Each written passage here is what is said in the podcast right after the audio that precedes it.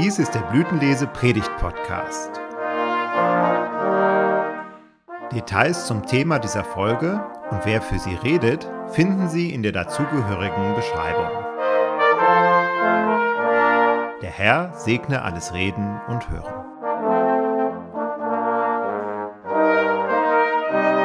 Gnade sei mit euch und Friede von Gott, unserem Vater und dem Herrn Jesus Christus. Amen.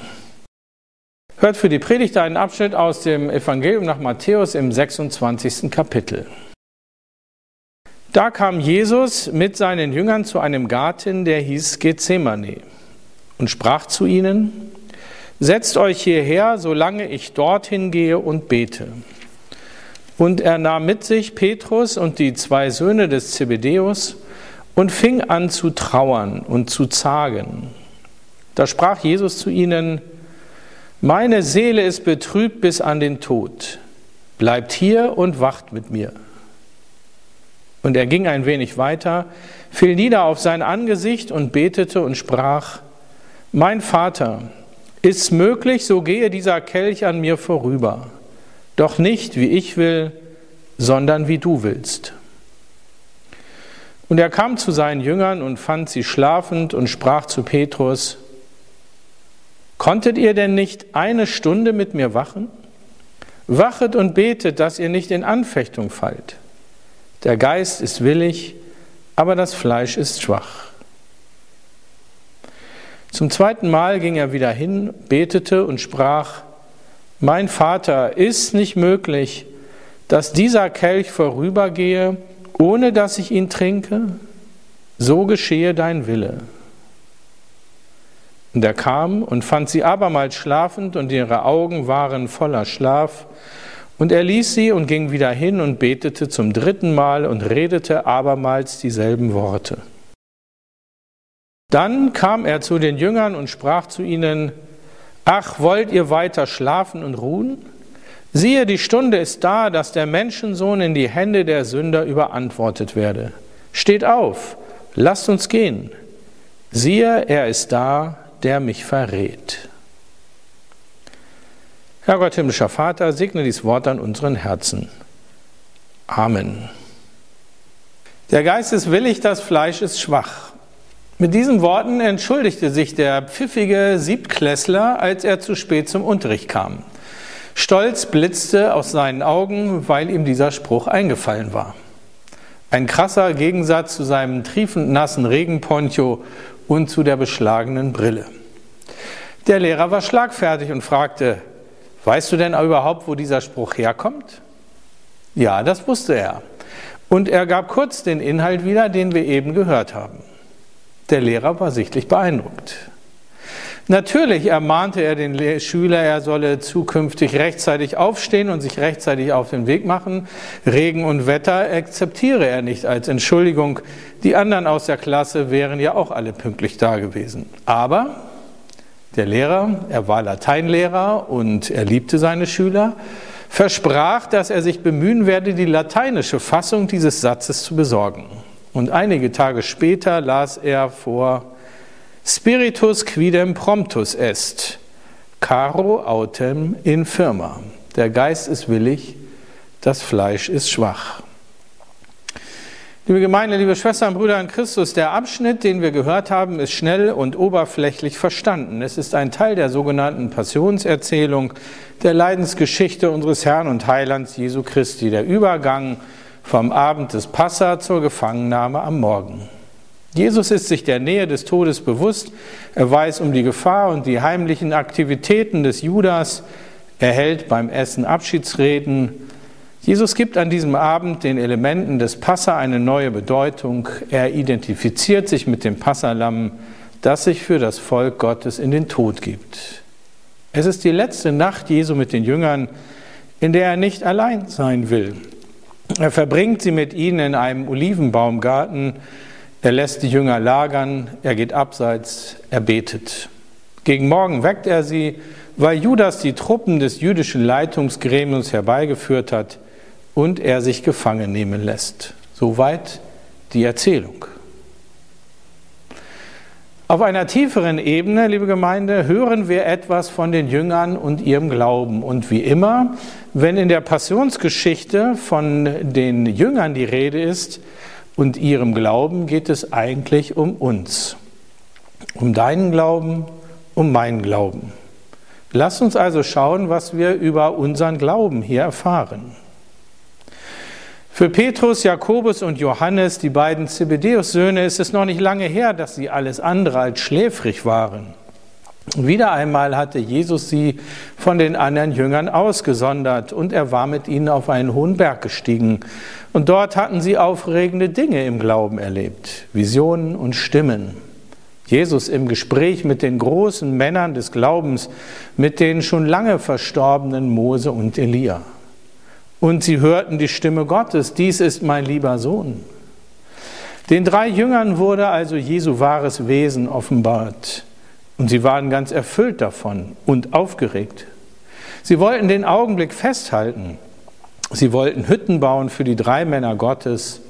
Sie waren hellwach. Und hier im Garten Gethsemane schlafen sie. Einen betenden Jesus, das kennen sie.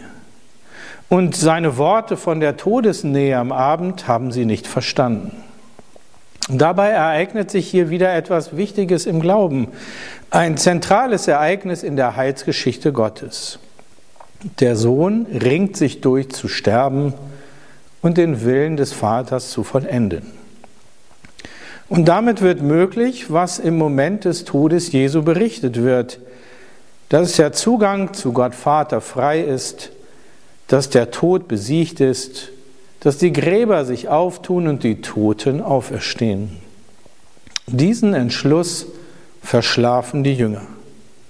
Es gibt ja nicht zu sehen, denn das Dramatische und Aufregende spielt sich im Innern ab. Die Jünger können ihn dabei nicht begleiten. Sie vermögen es nicht. Sie schlafen, sie wachen nicht, sie beten nicht, sie lassen ihn allein. Kannst du es, liebe Schwester, lieber Bruder in Christus?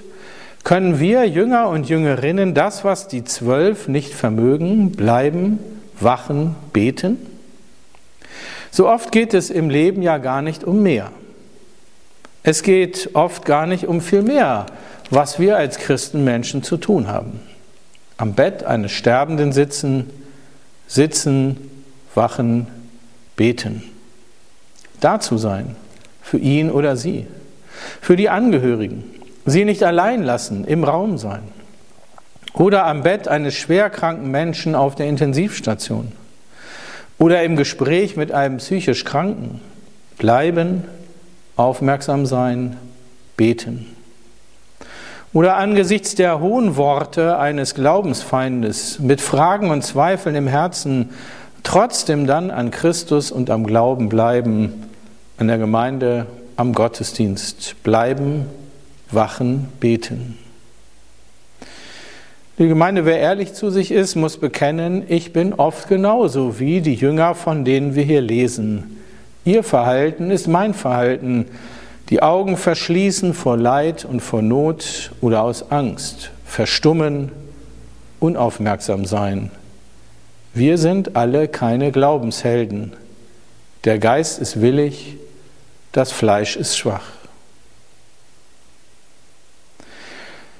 Der Bericht im Garten Gethsemane, ihr Lieben, hat eine weitere Tiefenschicht, denn die Evangelisten erzählen Jesu Gebet und sein Verhalten, um uns Christenmenschen Jesus als Vorbild, als Ermutigung darzustellen. War zuvor im Passionsbericht viel Handlung beim Abendmahl und auf dem Weg dahin und Gespräche, verlangsamt sich jetzt die Erzählung. Doppelt und dreifach wird berichtet. Im Markus-Evangelium sogar noch viel mehr. Und verlangsamen heißt immer für uns als Leser und Hörer genau hinschauen, wie bei einer Zeitlupe. Lieber Christenmensch, schau also hin und lerne. Jesus lässt die Jünger sich lagern und dann geht er mit dreien weiter und dann allein noch ein Stück. Wir sehen, wenn das Leben nicht mehr glatt läuft, werden die Begleiter weniger. Das kennen wir. Freunde ziehen sich zurück, wenn uns großes Leid widerfährt, weil sie das nicht ertragen können. Und andere können nicht ertragen, die eigene Vergänglichkeit vor Augen gestellt zu bekommen. Und wieder andere wollen nicht in Gesellschaft mit Losern gesehen werden. Und dann sagt Jesus zu den dreien, meine Seele ist betrübt bis an den Tod, bleibt hier und wacht mit mir. Wir sehen, wenn das Leben nicht mehr glatt läuft, dann ist es gut, sich Begleiter zu suchen, so wie Jesus die drei. Begleiter, denen du dich und deine Situation offenbarst. Erzähle ihnen, den Mitmenschen, deine Not. Lass sie teilhaben. Bitte sie einfach zu bleiben. Aber auch von diesen dreien geht Jesus noch ein Stück beiseite und sie, die drei, die wachen sollen, schlafen ein. Wenn das Leben nicht glatt läuft, dann wisse, dass niemand deine Situation wirklich verstehen kann. Niemand kann sie nachempfinden. Im letzten bist du allein und musst es mit dir und deinem Gott ausmachen. Und wir hören Jesu Gebet. Mein Vater ist möglich, so gehe dieser Kelch an mir vorüber, aber nicht wie ich will, sondern wie du willst. Und dieses Gebet verändert sich. Und am Ende nach der dritten Gebetseinheit steht Jesus entschlossen da. Wenn das Leben nicht glatt läuft, bete zu Gott, hören wir hier. Einmal, zweimal, dreimal, immer wieder. Und zwar in zwei Richtungen. In die eine, verschaff mir Erleichterung und hilf mir. Und in die andere, nicht wie ich will, sondern wie du willst, Gott. Voller Demut, voller Gehorsam. Beten heißt also, lass Gott teilhaben an deinem Leben und an deiner Not vor allem. Sage ihm, was du dir wünschst, aber überlasse dich Gott ganz im Gebet. Sei vor Gott einfach da, auch ohne Worte. Und vertraue darauf, dass sich im Gebet, im Dasein vor Gott manches klärt, Gott erhört und Antwort gibt. Die Gemeinde Jesu Haltung und Gebet ist also ein Vorbild für uns. Das macht Christsein aus. Bleiben, standhaft zu beharren, Durchhaltevermögen. Wachen als Haltung, die die Augen vor dem Leiden nicht verschließt. Als Haltung, dass man gegenwärtig ist, Belastung aushaltend, mitfühlend. Beten als Kraftquelle zum Bleiben. Nach der tiefen Schicht, wo wir etwas über unseren Glauben hören und von Jesus als Vorbild in schwierigen Zeiten hören, gibt es eine weitere Tiefenschicht. Der Garten Gethsemane steht in Verbindung zum Paradiesgarten, dem Garten Eden. Der Garten Eden ist der Lebensraum, in den Gott den Menschen Adam und Eva gesetzt hatte. Sie probierten ihre Möglichkeiten aus, Sie nutzten die Freiheit, sie begannen Gott zu misstrauen, sie vertrauten mehr ihrer Urteilsfähigkeit als Gottes Fürsorge. Sie begaben sich auf den Weg der Sünde und der Gottesferne. Und als Gott sie befragte, wichen sie seinen Fragen aus.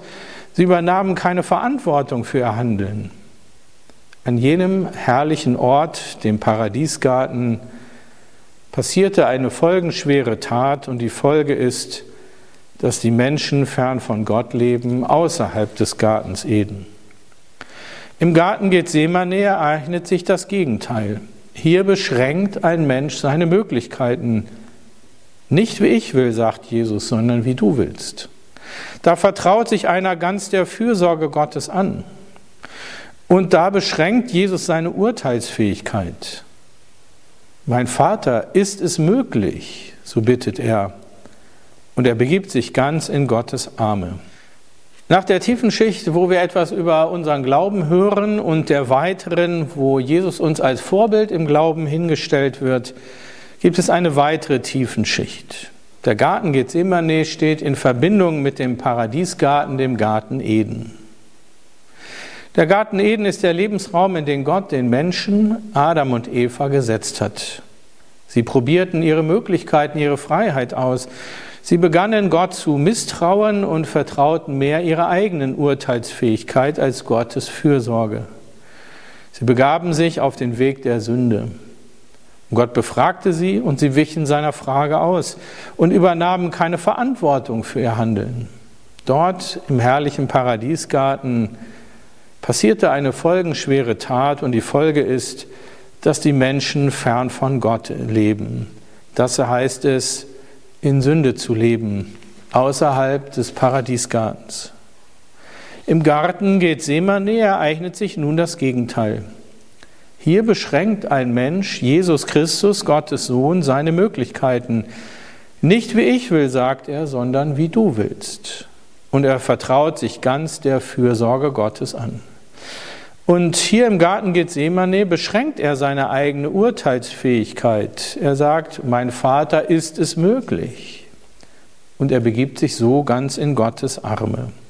Er weicht nicht aus. Er übernimmt Verantwortung auch für das, was er nicht verschuldet hat. Was im Garten Eden schief zu laufen begann, wird in Gethsemane gerade gerückt.